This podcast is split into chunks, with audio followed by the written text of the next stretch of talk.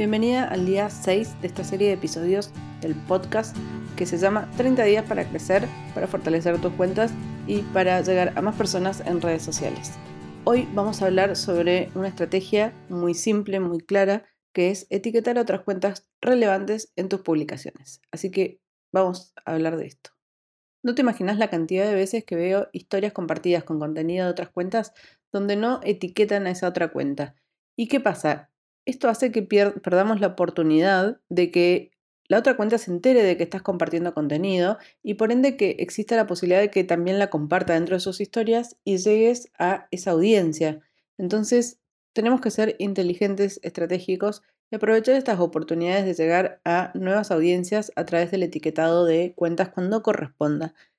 Y esto es fundamental. Así que hoy vamos a hablar sobre algunas pautas, algunas cosas que tienes que tener en cuenta para evitar ser percibida como spam para lograr que la gente comparta después tu contenido cuando vos etiquetas una cuenta y para que llegues efectivamente a más personas.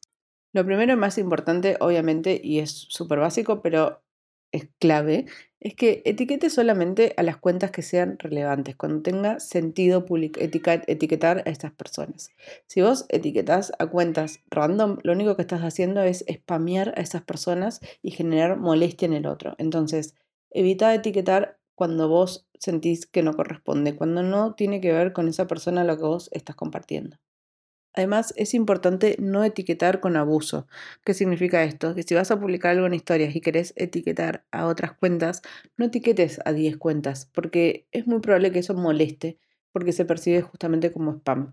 Entonces, selecciona a quiénes vas a etiquetar teniendo en cuenta lo que estás compartiendo y asegurándote de que realmente tenga sentido y que genere interés en tu contenido.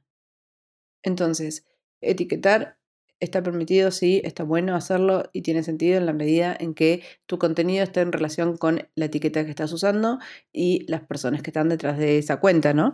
Por supuesto. Y antes de cerrar este episodio, que hoy es súper cortito, te voy a dar una tarea, un consejo práctico, y es que investigues un poco las cuentas que están relacionadas con tu temática y que te parezca que pueda ser interesante generar contenido etiquetando a esas personas. ¿A qué me refiero? A que vayas a esas cuentas, que veas los contenidos que compartas, que compartan, elijas alguna de esas publicaciones y la compartas en historias, que le agregues valor, que compartas compartiendo también además algún pensamiento tuyo, algún comentario y que con eso sumes valor y eso hace que sea mucho más probable que esa otra persona después comparta también en sus historias ese contenido que vos compartiste. Entonces, analízalo, publicalo en tus historias y etiquétalos cuando tenga sentido.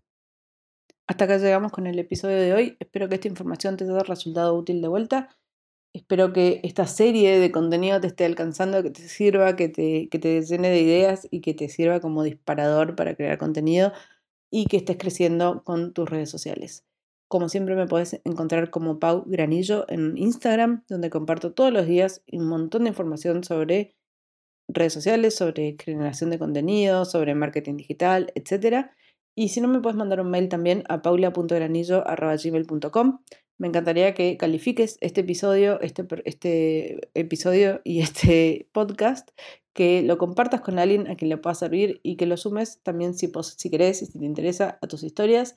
Etiquetame, me, encantaría que me etiquetes y que eh, yo también lo pueda compartir dentro de mis historias.